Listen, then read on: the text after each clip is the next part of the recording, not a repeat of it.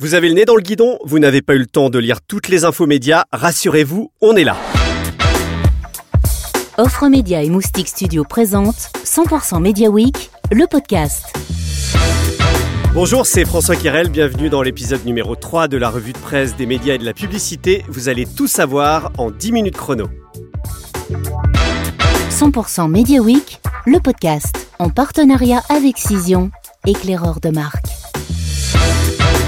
Cision, spécialiste RP, influence, veille et intelligence média. À la une cette semaine dans les médias, l'audiovisuel public qui va devoir se serrer la ceinture, le pure player Topito qui change de direction, Thierry Amar a passé un coup de fil au nouveau propriétaire et puis on parlera de l'étude One Next sur l'audience des marques de presse. 100% Média, le podcast. Cette semaine, les ministères ont présenté leur budget 2022 et pour la première fois de son histoire, le budget de la culture dépassera les 4 milliards d'euros l'an prochain.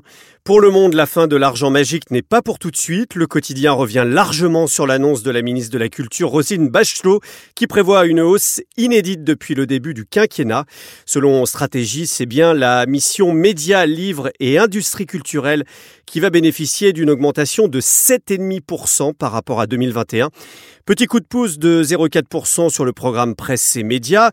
En fait, il s'agit de s'attacher à la consolidation de l'avenir de la presse. C'est ce que nous écrit Stratégie. En revanche, pour Le Monde, c'est bien l'audiovisuel public qui est perdant. Selon euh, Capital, le montant de la contribution à l'audiovisuel public s'élèvera toujours à 138 euros par foyer et ne sera donc pas indexé sur les prix à la consommation. Le budget des médias publics s'élèvera donc à 3,7 milliards d'euros en baisse de 0,5% sur un an. C'est bien France TV avec moins 14% et Radio France moins 2,6% qui devront se serrer la ceinture. Stabilité à venir pour euh, Arte, Lina, France Média Monde et TV5 Monde. C'est le mouvement de la semaine dans les médias. Le pure player Topito passe euh, sous le contrôle de Phoenix Group. Le président fondateur Sébastien Romelot a été joint par Thierry Amar. C'est l'interview de la semaine. Bonjour Sébastien Romelot. Salut Thierry. Alors Sébastien, euh, tu es donc président fondateur de Phoenix Group et pour euh, caricaturer, euh, que les gens comprennent bien, Phoenix Group, il y a euh, pas tant d'années que ça, c'était un, réseau d'affichage installé en centre-ville sur des vitrines. Depuis, euh, les affiches sont devenues des écrans, tout s'est modernisé et euh, vous avez pris le contrôle de, Topito, qui est un, outil euh, social, vidéo humoristique que les gens connaissent bien. Est-ce que tu peux expliquer ce mouvement qui est assez nouveau sur le marché? Alors, effectivement, au départ, c'était de l'affichage print. Ensuite, on a, on a remonté un autre business en mode startup et c'est devenu des réseaux d'écran. Mais c'est vrai que ce business qui s'appelle Phoenix Digital, c'était euh, déjà un business assez techno parce que euh, finalement, tu as beaucoup de R&D sur le, sur le hardware. euh, il te faut de la techno pour, euh, pour diffuser tes contenus euh, sur un réseau d'écrans connectés. Mais quand on a monté ce business, on l'a avant tout euh, fait comme un média de contenu et pas la culture de, du secteur de l'outdoor qui, est plutôt positionné historiquement comme un support.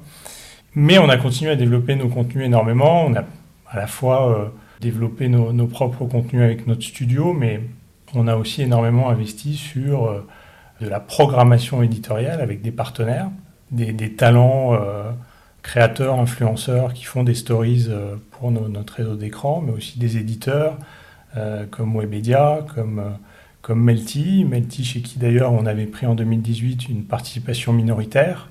Euh, Au-delà de la logique business, été une rencontre, c'est-à-dire qu'on a rencontré euh, Laurent et Benoît, les cofondateurs de Topito. On connaît très bien tous les acteurs du social, hein, pour le coup.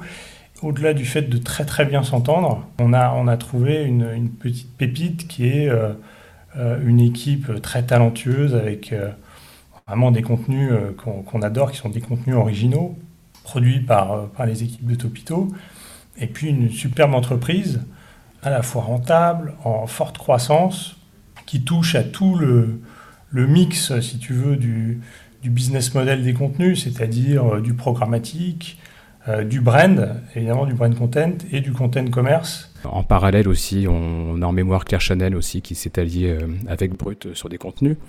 Est-ce que ça veut dire que ce média, euh, on va dire affichage, qui n'était pas réputé pour un média de contenu euh, à la base, euh, est appelé à le devenir? Est-ce que ça devient obligatoire avec les écrans et, et le DOH bah, franchement, ça n'a rien d'obligatoire. Je suis pas sûr qu'on fasse exactement la même chose que, que Clear et Brut. Pour moi, ça n'a vraiment que très peu à voir. C'est une question de culture, c'est une question de, ce qu'on est. Hein. Nous, la majorité de notre programmation, c'est l'éditorial. Comment réagit le marché? Oh, bah, il, réagit très bien. Tout le monde.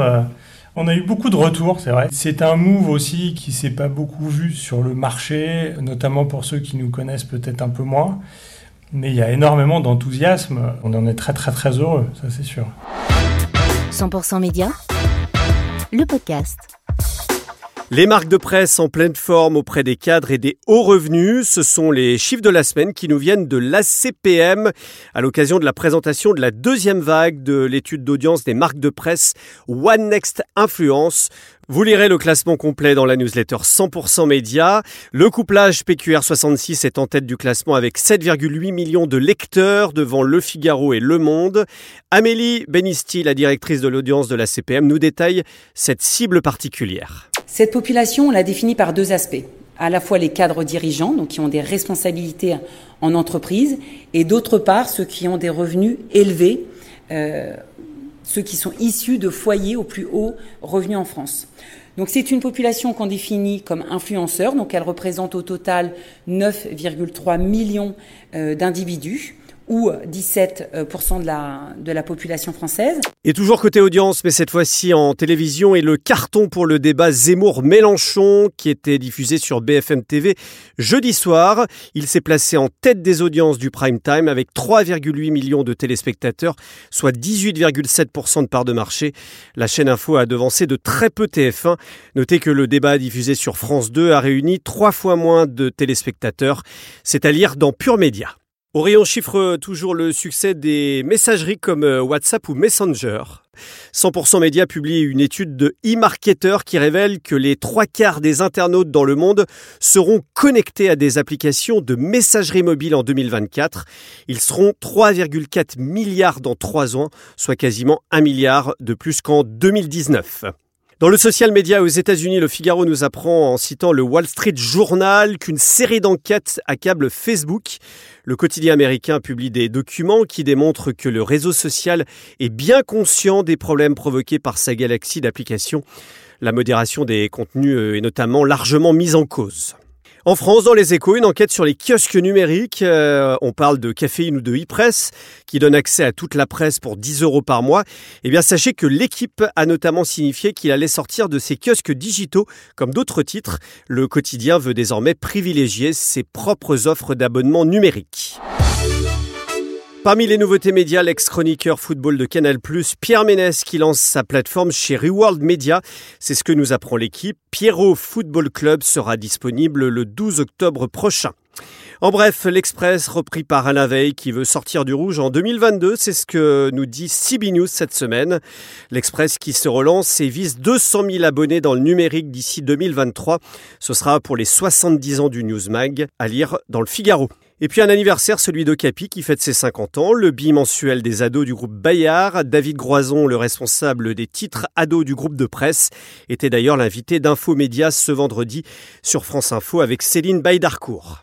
Dans l'agenda de la semaine prochaine, des conférences de rentrée de plusieurs médias, JC Deco mardi et Snapchat jeudi. Vous retrouverez euh, tous les comptes rendus dans la newsletter 100% Média. Abonnez-vous, c'est gratuit. C'est la fin de ce troisième épisode. Merci de nous avoir suivis. Si vous aimez ce podcast, n'hésitez pas à le partager sur vos réseaux sociaux. Vous pouvez aussi vous abonner sur votre plateforme préférée comme Apple Podcast. Allez, je vous souhaite euh, une très bonne semaine et à très vite. 100% Media Week, le podcast en partenariat avec Cision, éclaireur de marque. Cision, spécialiste ERP, influence, veille et intelligence média.